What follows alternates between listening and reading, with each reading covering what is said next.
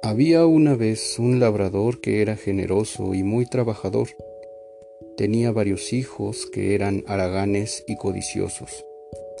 En su lecho de muerte les dijo que encontrarían su tesoro si cavaban en un lugar preciso.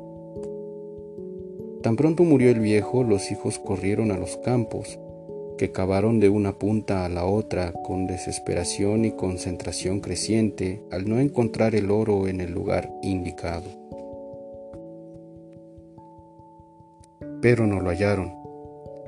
Suponiendo que a causa de su manera generosa de ser, el padre había regalado su oro en vida, abandonaron la búsqueda.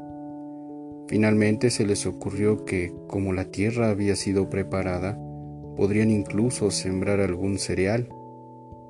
Cultivaron trigo que produjo una abundante cosecha. La vendieron y prosperaron durante un año. Una vez concluida la cosecha, los hijos pensaron nuevamente en la remota posibilidad de que el oro enterrado hubiese pasado inadvertido, de manera que cavaron nuevamente en sus campos con el mismo resultado.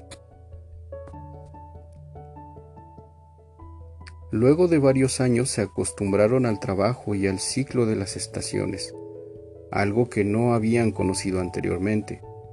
Fue entonces cuando comprendieron la razón por la cual su padre utilizó este método para disciplinarlos y se transformaron en labradores honestos y satisfechos.